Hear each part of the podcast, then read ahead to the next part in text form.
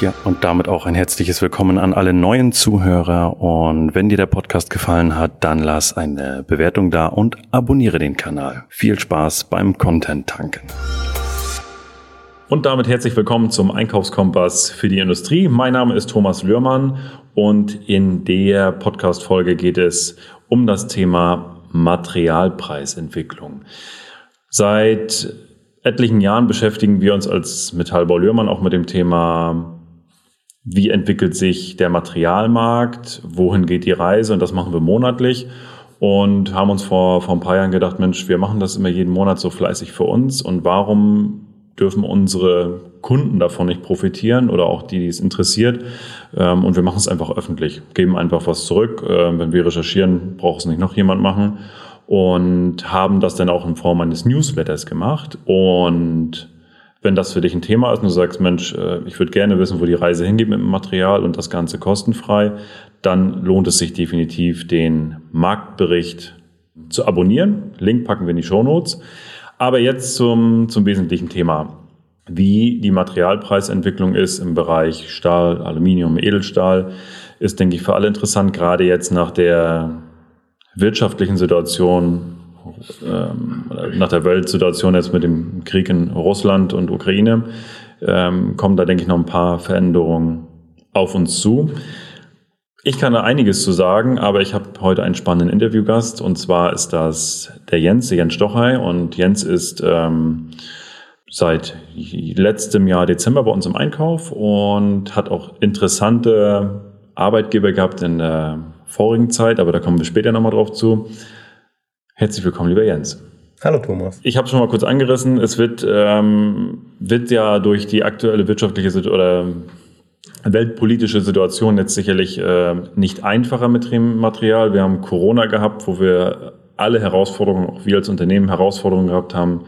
Verfügbarkeit, Preis, äh, das war der Wahnsinn. Und wenn wir jetzt mal auf den Stahlbereich gucken, haben wir in all den Jahren eigentlich immer eine recht konstante Entwicklung gehabt. Also das ging mal ein kleines bisschen hoch oder mal ein bisschen runter, aber Verfügbarkeit war da, Preis war stabil, alles toll und dann kam Corona und dann ging es ja in, in, in Größen ab, wo es niemand hätte gedacht. Also hätte, das war wie damals in DDR-Zeiten, wo es kein Material gab und ähnliche Zustände hatten wir ja jetzt auch.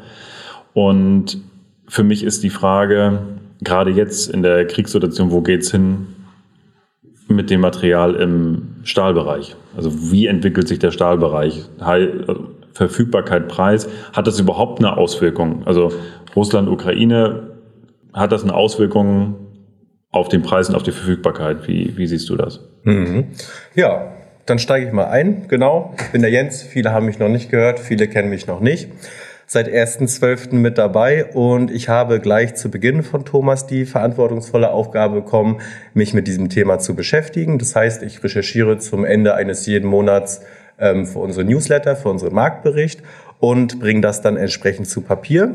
Vor dem Hintergrund, was Thomas gerade angedeutet hatte mit der Entwicklung zwischen Russland und der Ukraine, ähm, ja, ist es besonders spannend gewesen. Es klingt erstmal verhältnismäßig weit weg. Und ja, es ist auch noch, sage ich mal, in den Startlöchern dieses ganze Thema Konflikt, Krieg, auch wenn er jetzt schon seit leider einer Woche tobt. Doch ähm, der Einfluss auf die Verfügbarkeit und auf die Preise ist definitiv da. Er ist jetzt schon gegeben, wobei man jetzt aktuell noch nicht von direkten Lieferunterbrechungen sprechen kann. Also sicherlich kann jetzt im Konfliktgebiet nicht äh, jede Lieferung wie normal erfolgen. Aber alleine schon die Angst an den Börsen, dass es zu Lieferunterbrechungen kommen kann, haben beispielsweise äh, im Stahl- und Aluminiumbereich dafür gesorgt, dass wir ja schon Preissteigerungen von ungefähr 10, 15 Prozent jetzt am Markt aktuell sehen. Ne? Und es ist halt ja sehr stark davon abhängig, wie lange wird das jetzt gehen, wie hart wird dieser Konflikt werden, wie tief wird er, sage ich mal, die Ukraine und wie lange wird er sie halt im Endeffekt beschäftigen. Und da sind ähm, gerade was unsere ja, Hauptpunkte Stahl und Aluminium betrifft, da ist es sehr, sehr spannend gewesen, auch für mich, das Wissen hatte ich vorher auch nicht, dass, äh, dass Russland auf dem gesamten Weltmarkt der Rohstoffe als Exporteur weltweit auf Platz 1 steht in Sachen Erdgas und Titan Auf Platz zwei kommt das Erdöl und Aluminium und auf Platz drei tatsächlich Kohle und Stahl. Wow, ja. Wusste ich auch noch nicht. Also das ist, und bei Aluminium äh, ist ja der, der, der ich glaube, damit hängt nämlich auch viel zusammen, der, der Grundwerkstoff Bauxit. Und da sitzen die drauf und wenn wir jetzt nichts, nichts mehr reinkriegen ins Land, äh, dann wird es schwierig. Ne? Und dann wird die Verfügbarkeit knapper? Definitiv. Mhm. Ja. Viele haben natürlich ähm, ihre Walz- und Presswerke in Italien, in Frankreich und Co. verteilt und hören jetzt erstmal Russland, Ukraine. Okay, schade. Hoffen wir trotzdem, dass es schnell vorbeigeht. Betrifft mich aber nicht direkt.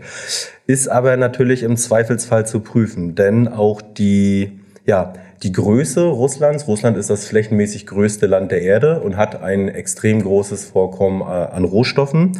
Aluminium kommt zum Teil direkt vor, teilweise aber halt auch in chemischen Verbindungen, muss dann aufwendig unter hoher Energiezufuhr, das ist tatsächlich auch in der Regel noch Erdgas, dann chemisch gespalten werden. Und ähm, viele, viele Brammen, also dieser ausgangsgroße Klotz äh, ne, an dem Aluminium, der dann entsprechend weiterverarbeitet wird, ähm, kommt tatsächlich dann auch äh, über die Ukraine. Und auch das äh, Medium der Energie, da haben wir halt, ähm, dass wir ja von Russland Richtung Westeuropa ähm, Erdöl, Erdgas ähm, zugespielt bekommen und auch ein Drittel dieser Leitung fließt halt physisch durch die Ukraine. Ja, man hat es auch letzte Woche schon einmal in den Nachrichten gehört, dass dort auch schon entsprechende ja, Raffinerien, Leitungen teilweise beschädigt oder dem Krieg jetzt zum Opfer gefallen sind. Und ja, die gesamte Entwicklung, man kann es jetzt noch nicht wirklich beziffern, aber dass es ähm, auf den Preis Einfluss hat, das ist jetzt schon real, das sehen wir jetzt schon. Und ja, wie sprunghaft und explosionsartig sich das gestalten wird, das werden wir in den nächsten Tagen und Wochen sehen. Wenn nicht äh, ja, die Diplomatie einkehrt, ne, wenn die Parteien nicht bereit sind oder wenn man auch dem Aggressor nicht vermitteln kann, so ist es nicht richtig. Und nur aufgrund der Thematik, dass der Krieg ausgebrochen ist, sind die Preise schon also für uns jetzt wirklich, wenn wir bestellen, 10% gestiegen? Ja, also wir hatten das so, dass ich, als ich ähm, Ende Februar für den aktuellen Newsletter und Marktbericht recherchiert hatte, da waren wir bei ungefähr ähm, 3.300 Dollar pro Tonne Aluminium. Und ich habe mhm. jetzt direkt, bevor wir das jetzt aufnehmen wollten, nochmal reingeschaut. Da geht schon teilweise stark in Richtung 3,5, 3,6. Und oh. da sind wir jetzt noch nicht unbedingt in dem Bereich, dass wir extreme ja, Lieferunterbrechungen haben. Es ist wirklich die reine Angst vor den Lieferunterbrechungen. Verrückt. Mhm. Die, die Sachen, die aus, aus der Corona-Zeit kommen, die, die schwanken ja auch immer noch so ein bisschen mit. Also Aluminium hat sich ja ein Stück weit, ähm, dachten wir, erholt und ging dann doch wieder hoch, aber diese ganze, diese, diese Knappheit ist ja trotzdem noch da durch durch die Corona-Thematik, durch, die, durch den ganzen Chipmangel und so weiter. Das jetzt noch dazu ist nochmal der Verstärker. Ich bin gespannt, wo die Reise dahin führt. Im, im Stahlbereich oder welches hat die Ukraine da auch eine, eine Bedeutung für uns oder ist das, oder ist das nur Russland? Also im Stahlbereich habe ich jetzt tatsächlich eher ähm, so wahrgenommen, dass Russland dort ja den großen Einfluss hat. Ne? Und wenn die jetzt wie wir das noch aus der Geschichte kennen, wenn die jetzt auf der Fahne stehen haben, nein, unsere gesamte Aufmerksamkeit gilt jetzt ne, ja. den Truppen und ähm, ja, ja, den Gewehren, der Munition, dann haben dort natürlich sicherlich andere Sachen auch erstmal nicht den Vorrang. Aber gut, dass du auch nochmal gerade diesen äh, Einwand ähm, gebracht hast. Corona, Aluminium, Stahl. Das habe ich auch recherchiert, dass es halt im Endeffekt so ist, dass die Nachfrage auch vor und während Corona schon größer gewesen ist als das Angebot. Und man kann deswegen jetzt diesen Konflikt, diesen Kriegsausbruch als wirklich Beschleuniger der Preisrallye sozusagen halt auch wahrnehmen, weil das im Endeffekt dafür sorgt, ja, dass es jetzt natürlich die Angst, ne, mit der ja auch medial sehr viel gespielt wird, natürlich jetzt auch in diesem Bereich an der Börse, so wie schon recherchiert, sich deutlich bemerkbar macht. Und je nachdem, wie lange und intensiv dieser Konflikt jetzt wird, wird er natürlich auf die Lieferketten in diesem Bereich Stahl, Aluminium natürlich auch entsprechend ja, sich bemerkbar machen.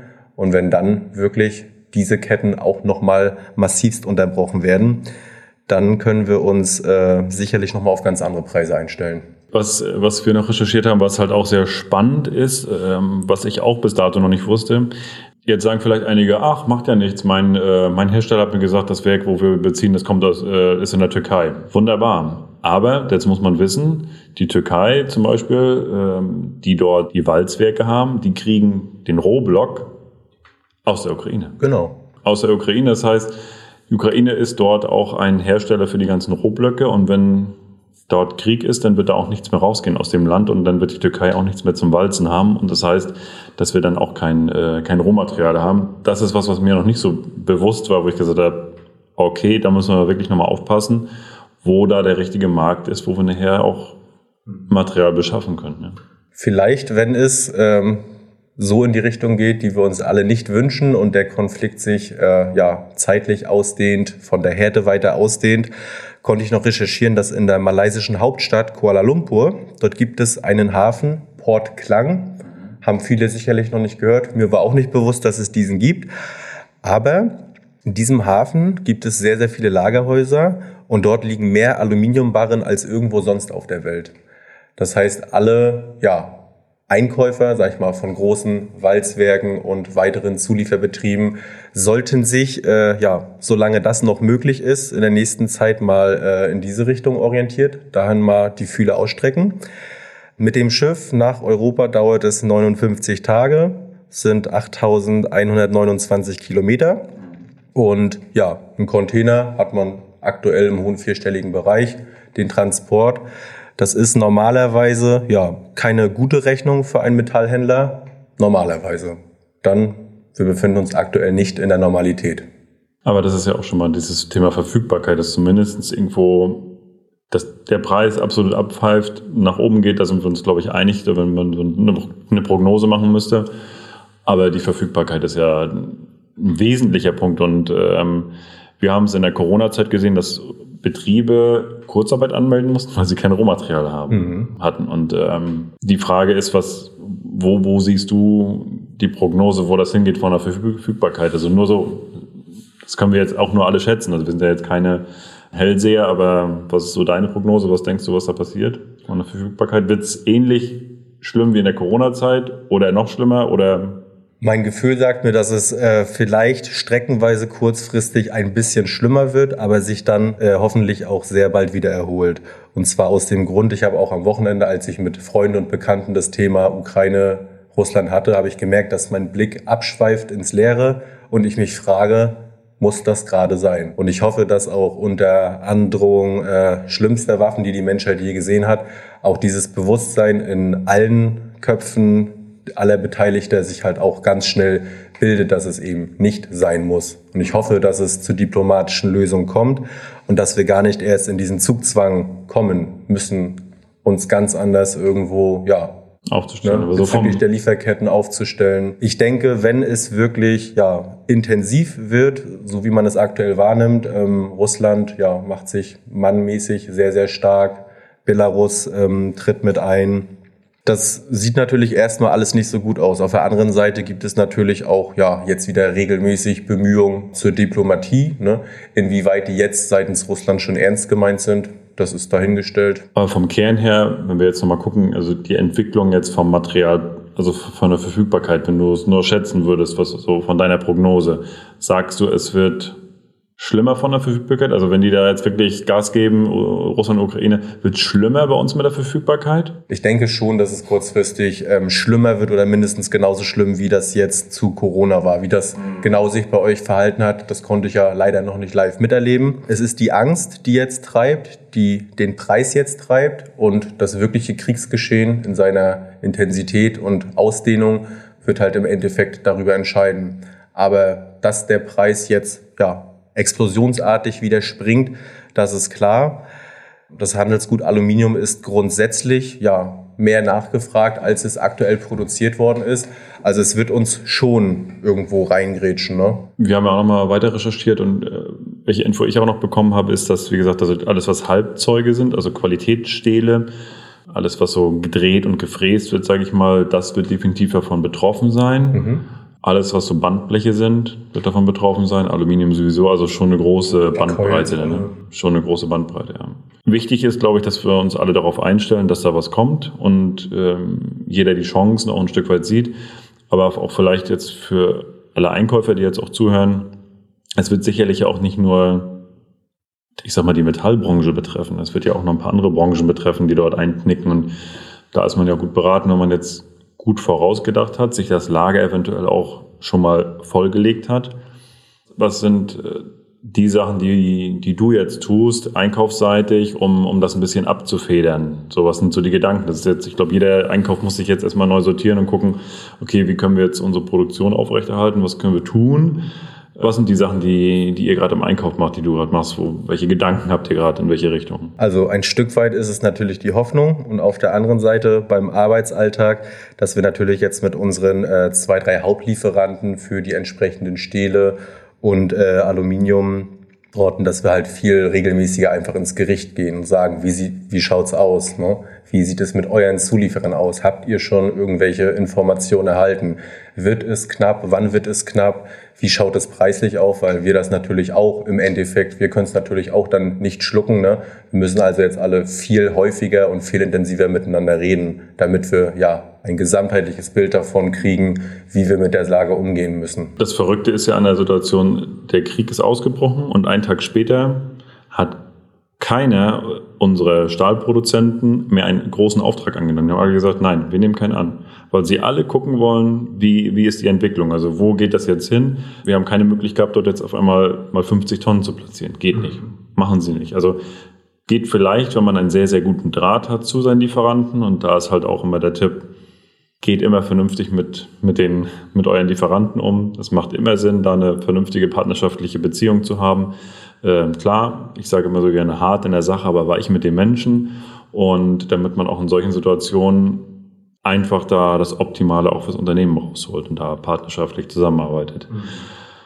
Aber große Mengen abzubuchen ging letzte Woche absolut nicht. Ähm, hast du da Informationen, wie das jetzt aussieht? Geht da schon was? Sind die da schon lockerer geworden, dass wir größere Mengen schon sichern können? Mhm. Also ich habe äh, gestern gerade mit einer Kundenverantwortlichen von einem äh, Lieferanten gesprochen und die haben äh, mir eigentlich das gleiche wiedergespiegelt, wie es jetzt bei uns ausschaut. Ne? Es ist ja die Angst liegt in der Luft, es ist Vorsicht geboten und ähm, genau alles, was gewisse Dimensionen annimmt, wo ein gewisses kaufmännisches und unternehmerisches Risiko drinne steckt, da wird aktuell tatsächlich eher Abstand von genommen, ne? weil sich niemand jetzt mit dem Preis mit der Verfügbarkeit dann in den nächsten Wochen und Monaten in die Nesseln setzen möchte, ja.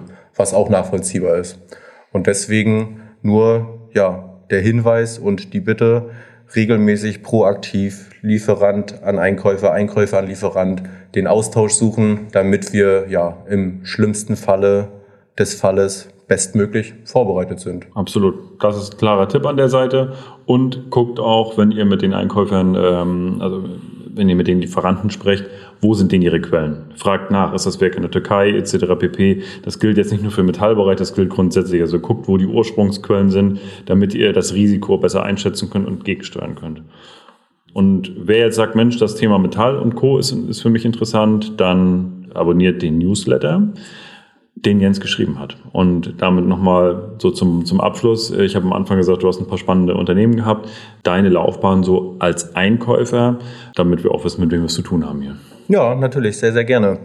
Ich ähm, habe nach meiner kaufmännischen Ausbildung damals ähm, zehn Jahre lang in unterschiedlichsten und unterschiedlich motiviertesten ähm, Vertriebssparten gearbeitet und habe mich dann irgendwann hinterfragt, ähm, was macht dir Spaß am Job des Vertrieblers und habe das dann ja mit meinen ständigen Übern, mit Geschäftsführern, Entscheidern, Einkäufern mal die Schablone übereinander gelegt. Und dann habe ich mich irgendwann dazu entschieden, dass ich lieber auf der anderen Schreibtischseite sitzen möchte. Habe mich dort dann entsprechend weitergebildet mit einem Einkaufskurs, auch einem Kurs im Einkaufsmanagement, habe mich dort ähm, reingelesen, habe die Brücke in diesem Bereich auch letztendlich durch einen Job in der Disposition geschlagen, da habe ich dann ähm, Schmierstoffe, Öle etc. mit eingekauft, habe dieses Verständnis und Gespür dafür noch äh, in mir entdeckt und weiterentwickelt. Dann habe ich in Rostock bei einem großen französischen Konzern, bei der SPI, im Einkauf gearbeitet. Wir haben dort vom Standort in Rostock aus Umspannwerke in Niedrig-, Mittel- und Hochspannung entsprechend ähm, geplant und umgesetzt, gebaut. Das war ähm, sehr, sehr spannend. Zwischenzeitlich habe ich noch bei unserem ja, Nachbarn sozusagen, der Apex, einem Vorreiter und Pionier, was die Technologie des Wasserstoffs betrifft, interimsmäßig mitgeholfen. Und ja, jetzt bin ich seit 1.12. mit bei dir an Bord, worüber ich sehr froh und dankbar bin. Und habe tatsächlich, ich hatte großen Respekt vor der Aufgabe, weil ich habe vorher im Endeffekt ein Teil X pauschal gekauft. Und jetzt ist die große Herausforderung für dieses Teil, alle einzelnen Schrauben, alle einzelnen Mutter, alle einzelnen Kanten, verschieden bearbeitete Oberflächen und verschieden beschichtete, eloxierte Oberflächen. Das ist äh, ein ziemlich großer Wust, aber man kommt dort gut rein. Die Kollegen unterstützen einen. Ja, Schön. Und ich bin froh, dass ich jetzt hier sein kann. Also habt ihr auch ein Bild äh, zu Jens, was hat Jens gemacht? Und ähm, ja, also wenn ihr die Zeilen lest, das kommt alles aus seiner Feder und es lohnt sich wirklich da auch auf dem Laufenden zu sein, gerade jetzt. Wir werden einmal im Monat gibt es natürlich die Newsletter, äh, wenn ihr ihn abonniert habt. Und ansonsten werden wir das auch regelmäßig machen. Einmal im Monat ein kurzes Update zum Material. Wie sieht's aus? Wo ist die Entwicklung? Wo geht's hin? Was sind unsere Recherchen? Damit ihr auch nicht nur ähm, lest, was aktuell ist, sondern auch hört, was aktuell ist. In dem Sinne, lieber Jens, vielen lieben Dank für die Recherche. Vielen lieben Dank äh, für das Interview. Danke dir. Und wie gesagt, ich sage es nochmal, wenn ihr Interesse habt und sagt, das ist spannend für mich, dann guckt in die Show Notes, da haben wir den Link reingepackt für den Newsletter zum Abonnieren und abonniert nicht nur den Newsletter, sondern auch den Kanal und lasst auch gerne eine Bewertung da. Bis zum nächsten Mal.